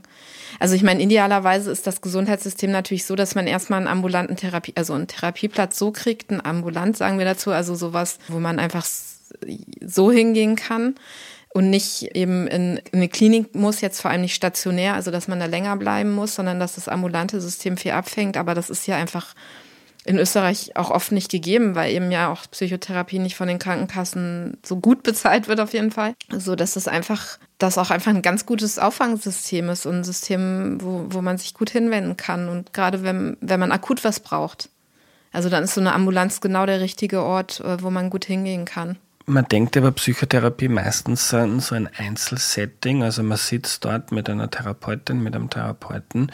Du hast schon Gruppen angesprochen. Wie funktionieren so psychotherapeutische Gruppen und wann funktionieren die vor allem? Genau, Gruppen, also ich fange jetzt mal an, wenn man zum Beispiel stationär in der, in der Psychiatrie ist, dann gibt es oft beides. Dann gibt es oft ähm, Therapien so im Einzel, also dass man zu zweit quasi miteinander spricht und dann auch noch in, eine Gruppe dazu, die zum Beispiel von Personen, die alle so die, die gleiche psychische Störung ungefähr haben. Also oft haben ja auch Personen mehrere psychische Störungen, aber so ein so das Hauptproblem, wegen, wegen dem die da sind, das ist so ungefähr das Gleiche. Und da werden halt, da kann man sich dann einfach gut zum einen über die Probleme austauschen, aber zum anderen auch gut zusammen ähm, überlegen, was kann da helfen. Das ist, das so funktioniert das. Also, dass man zum einen sich mehr kennenlernt und zum anderen auch sich so ein bisschen gegenseitig dabei unterstützen kann, mit den Problemen umzugehen. Also ich kenne zum Beispiel auch also genau, das ist jetzt im stationären und es gibt es auch im ambulanten Bereich. Also dass man da so Gruppen, Gruppen angeboten werden, meistens zu, zu, mit bestimmten Schwerpunkten, also zu bestimmten psychischen Störungen oder zu sowas wie Selbstwertproblemen oder so. Und es gibt das auch, dass man tatsächlich nur die Gruppen macht. Das heißt dann in den Gruppen wird dann auch einfach erstmal so darüber gesprochen, was, was ist jetzt das Störungsbild, was weiß man darüber, wie kann man sich das erklären. Und dann, dass quasi die, die Leute, die in der Gruppe sind, einfach so ein bisschen gleichzeitig lernen, was sind so gute Möglichkeiten, damit umzugehen. Das Gute daran ist ja auch, wenn man es so ein bisschen bei anderen sieht, merkt man manchmal ja auch, ah ja, das ist bei mir irgendwie auch so. Und man merkt man vielleicht auch mehr, ah ja, irgendwie, das geht eigentlich doch oder, oder so. Also ist ja bei niemandem sind die Probleme gleich und manche können das besser und andere das oder so. Und man merkt halt auch, ähm, man kann sich gegenseitig unterstützen. Man merkt eben, man ist nicht alleine. Es betrifft nicht nur mich, sondern es betrifft eigentlich viele andere auch. Und die haben irgendwie ähnliche Probleme. Also es ist auch quasi so das Gegenteil von stigmatisierend. Wir sagen so normalisierend. Ja, das, das hilft eben einfach nochmal gut dabei, so, so ein bisschen sich über die Sachen auszutauschen und vielleicht auch so ein bisschen mehr Ideen zu kriegen, wie man mit was umgehen kann, wie man mit was gut umgehen kann. Und wenn ich, also wenn ich mehr erkenne, wie es bei anderen ist, kann ich vielleicht auch manche Sachen bei mir selber besser erkennen. Das ist also auch sowas. Also ich kenne so, so zum Beispiel Gruppen zu jetzt so Angststörungen, die, das war irgendwie eine offene Gruppe, also da konnte, die hat quasi immer jede Woche stattgefunden und da konnte quasi jeder neu dazukommen. Und da war es einfach so, dass die, die Leute selber auch schon eine gute Idee davon hatten, ja, was, äh, wann, also was ist zum Beispiel Vermeidung? Und konnten sich auch so ein bisschen gegenseitig darauf aufmerksam machen, naja, jetzt vermeidest du aber oder ähm, vielleicht, oh, vielleicht äh, hast du da jetzt irgendwie vermieden oder so, was man selber dann gar nicht so merkt. Und das ist natürlich auch gut, da merkt man es, also so ein bisschen, das kann auch einfach mit, also viel Humor haben zum Beispiel, ähm, guten Austausch haben. Ich habe im Kopf, dass das auch bei Alkoholismus oft angewandt wird. Stimmt, ja, bei Süchten insgesamt gibt es das ganz oft. Also ich meine, das hat sicher auch so eine Tradition von den, also zum Beispiel anonymen Alkoholikern oder so, das ist ja wie so eine Selbsthilfegruppe. Also da gibt es jetzt keinen Therapeutin oder so, die dabei sind, sondern die besprechen sich selber. Das hat sicher auch besonders die den Grund, weil das so eine extrem stigmatisierte Störung ist. Also wo es irgendwie ähm, leichter ist, vielleicht mit Leuten darüber zu sprechen, die die gleichen Probleme haben, als mit irgendjemand von also aus dem Gesundheitssystem, jetzt Arzt oder Therapeutin oder so. Weil das ja auch oft so, also das ist, glaube ich, bei Alkohol ist ja auch echt oft das Problem, zum Beispiel zu erkennen, wann ist es jetzt zu viel? Ist es jetzt irgendwie ähm, noch so im Rahmen? Ist das jetzt einfach so das Normale? Ich trinke halt jeden Abend irgendwie ein Bier oder so und wann wird's zu viel? Und das sich einzugestehen und das äh, ist sicher schwierig. Und, und dazu kommt noch, dass das auch was ist, was so, wo man sagen würde, das ist eigentlich wie so eine lebenslange Geschichte, mit der man sich meistens befasst. Also wenn man einmal süchtig war, dann hat man einfach, dann ist das oft ein Thema, was einen einfach die ganze Zeit begleitet. Weil es immer wieder, also weil die Rückfallmöglichkeiten, dadurch, dass zum Beispiel jetzt Alkohol einfach irgendwie so im alltäglichen Leben überall verfügbar ist, die sind halt sehr hoch. Und da ist es gut, einfach so eine Gruppe zu haben, die einen da auch irgendwie immer wieder unterstützt und auffangen kann, ohne dass man jetzt immer wieder eine Therapie machen muss, so quasi, ne, die, die lange mhm. laufen muss, ja. Ich würde jetzt gern so zu praktischen Tipps noch für HörerInnen kommen. Machen wir jetzt keine keine Therapie für die, sondern eher, wie man, wie man da reingeht in eine Therapie, wie man weiß, dass das jetzt passt oder nicht. Aber so zusammenfassend, du hast mir so eine Broschüre geschickt zur Vorbereitung und da war die Zahl drinnen, acht von zehn Menschen, die Psychotherapie machen, sagen dann, dass das geholfen hat, dass es ihnen besser geht. Also so im, im Großen und Ganzen zusammengefasst, wenn man eine Störung, ein Problem hat und sich eine Therapie zur Hilfe sucht, dann kann, hat man realistische Chancen, dass einem da auch geholfen wird. Gut. Eine Frage aus Instagram von Itztanjuschka. Nach welchen Faktoren soll man einen Psychotherapeuten aussuchen? Also das eine ist natürlich, man kann schauen nach Verfahren.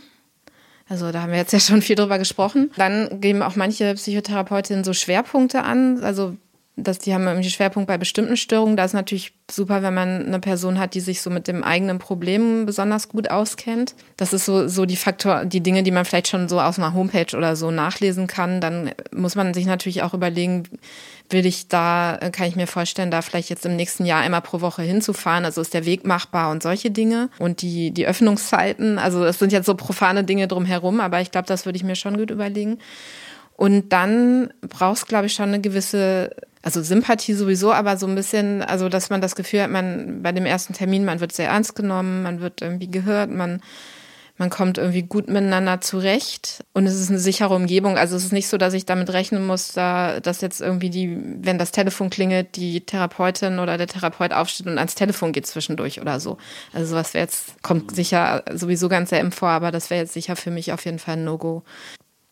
Und ähm, ich glaube, das braucht auch, manchmal kann man das gar nicht auch bei einem Termin schon wahrnehmen. Also in Deutschland zum Beispiel gibt es so fünf Sitzungen, am, da kann man erstmal so gucken, passt das überhaupt? Mhm. Passt die Therapieform, passt der Therapeut oder die Therapeutin, das zahlt da halt die Krankenkasse und ich glaube, das ist eine ganz gute Zahl, weil dann hat man so ein bisschen mehrere Termine und kann irgendwie so ein bisschen schauen, wie gut kommt man miteinander klar und wie gut geht vielleicht auch der Therapeut oder die Therapeutin auf das ein, was, was ähm, ich da so erzähle. Wie gut ähm, weiß die beim nächsten Mal noch, was ich beim ersten Mal erzählt habe oder so.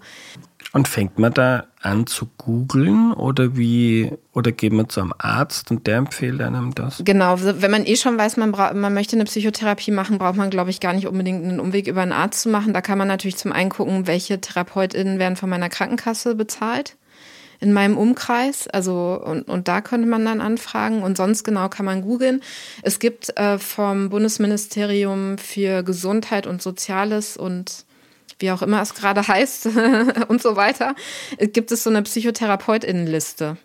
Da kann man zum Beispiel suchen nach Ort, ähm, nach ähm, Therapieverfahren, irgendwie Schwerpunkt auch.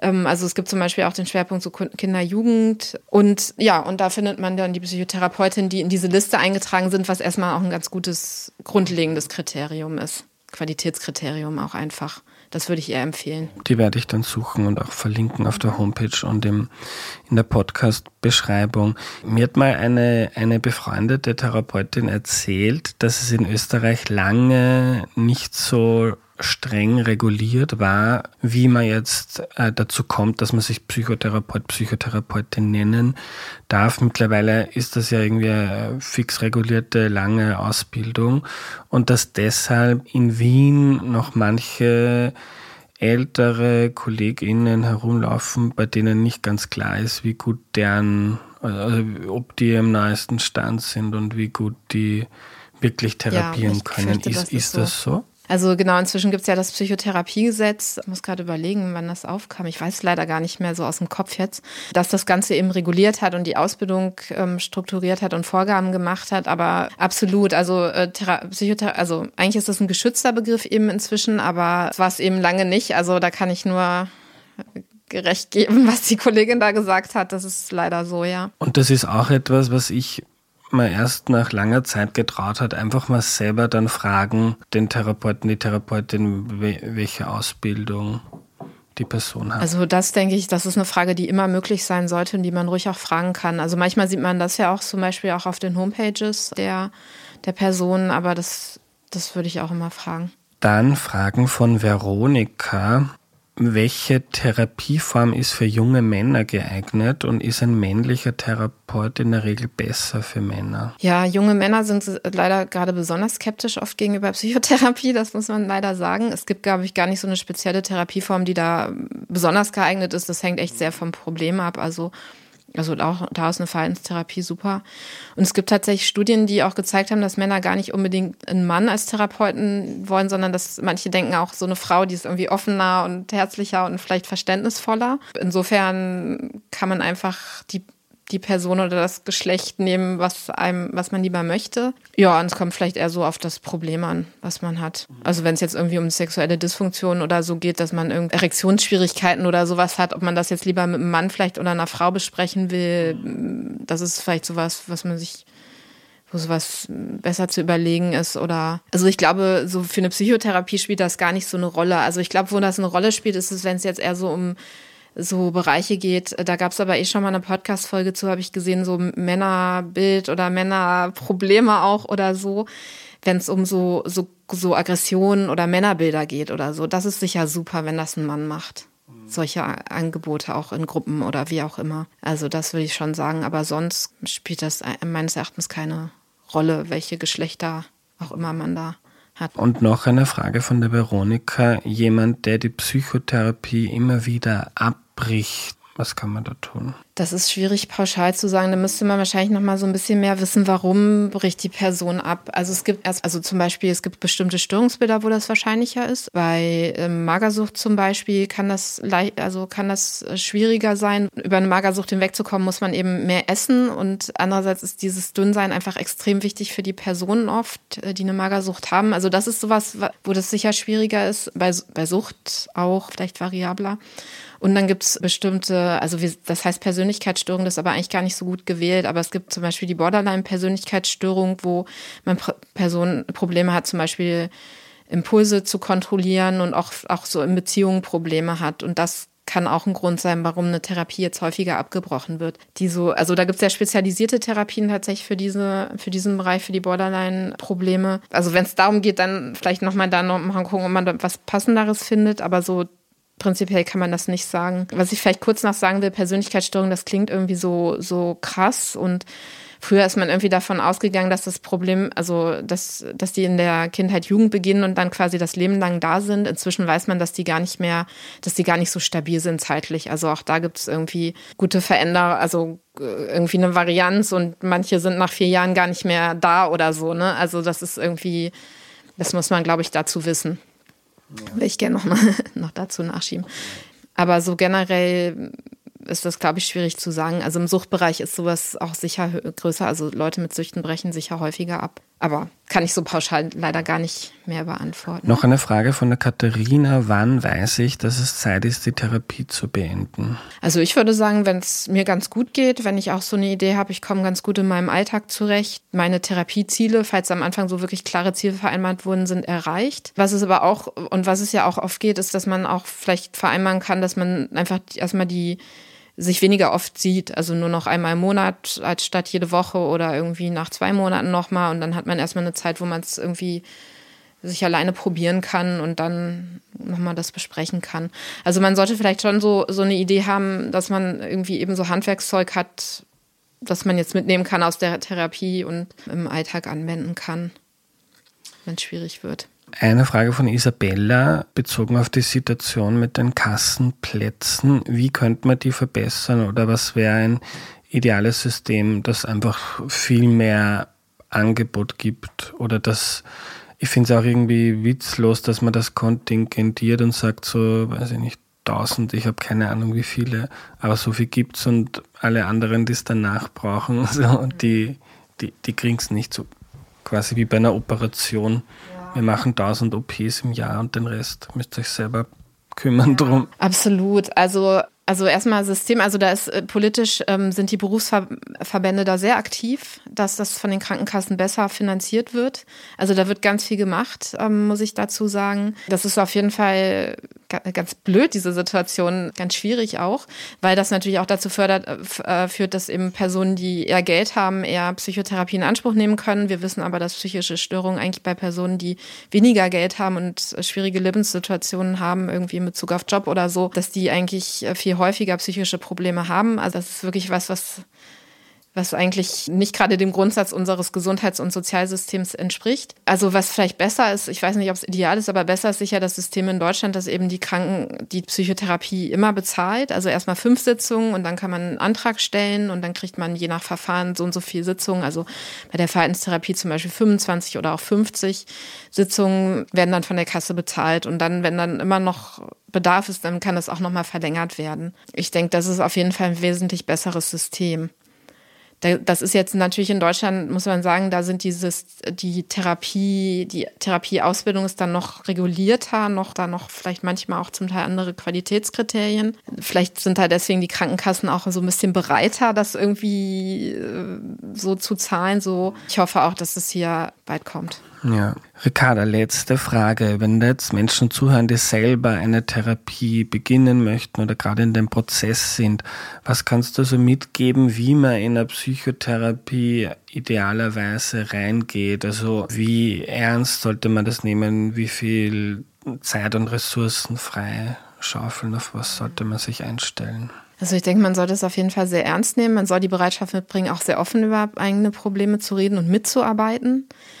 Ähm, also man kann jetzt nicht erwarten, dass man da irgendwie einmal pro Woche hingeht und sonst irgendwie gar nichts verändern muss, quasi im eigenen Leben. Also wie viel Zeit man jetzt zum Beispiel pro Woche ähm, für Sitzungen aufwendet, das ist eben ein bisschen abhängig vom Therapieverfahren. Also häufig ist es ja so einmal pro Woche, ähm, dass man sich, dass man eine Therapie hat für eine Stunde, also 50 Minuten. Manchmal so bei Gruppensitzungen oder so hat man auch Doppelsitzungen, das sind dann so anderthalb Stunden bis zwei Stunden. Das ist so der direkte Aufwand. Und dann ist es aber auch gut, eben zum Beispiel, wir haben ja schon über Sachen gesprochen, die man so üben soll, oder manchmal gibt es auch so Hausübungen oder Hausaufgaben, die man zu Hause durchführen soll, sodass dass es sicher gut ist, wenn man noch so ein, zwei Stunden oder so extra Zeit hat pro Woche, was auch zu machen. Das ist nicht in jeder Therapiephase so und bei manchen auch kommt es auch gar nicht dazu. Aber ähm, was zum Beispiel ein wichtiger Bestandteil ist, ist auch oft so, am Anfang erstmal sich selber so ein bisschen zu beobachten und so ein Tagebuch zu führen. Also zum Beispiel, welche Situationen waren schwierig, wann ging es mir aber auch gut. Also zum Beispiel so ein Stimmungstagebuch, wo man so einträgt, was war los, was habe ich gedacht, wie war meine Stimmung, so dass man einfach auch so ein bisschen besser erkennen kann, welche Situationen sind besonders schwierig, aber in welchen Situationen geht es mir vielleicht auch gut und vielleicht weil man das, glaube ich, sonst so im Alltag geht sowas oft unter. Ja, also sowas sollte man, da sollte man auf jeden Fall schon die Bereitschaft bringen, sowas zu machen. Danke für deine Zeit. Ja, sehr gerne. Was nehme ich mir mit? Wahnsinnig viel. Die Aufnahme mit Ricarda war großartig, finde ich. So viel Praxis und Theoriewissen ist selten in einer Person kombiniert und das finde ich gerade bei diesem Thema Gold wert. Psychotherapie ist wissenschaftlich großteils gut evaluiert. Sie hilft acht von zehn Menschen und besonders gute wissenschaftliche Beweise gibt es für die Wirksamkeit der Verhaltenstherapie. Bei der in Wien beliebten psychoanalytischen Therapie gibt es hingegen hingegen keine guten Beweise, wie gut oder schlecht sie funktioniert.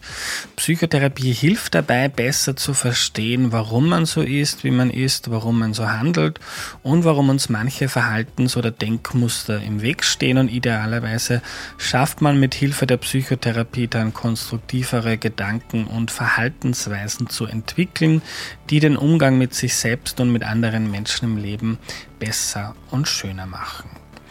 Wenn ihr noch tiefer eintauchen möchtet, kann ich euch den Deep Dive Nummer 9 mit dem Psychiater Manfred Lütz empfehlen. Er ist absoluter Experte und aber auch als Kabarettist auf der Bühne unterwegs. In der lustigen Folge mit ihm ging es vor allem um psychische Erkrankungen und wie sie verursacht werden. Ich kann euch auch sein Buch sehr empfehlen, das heißt Neue Irre, wir behandeln die Falschen.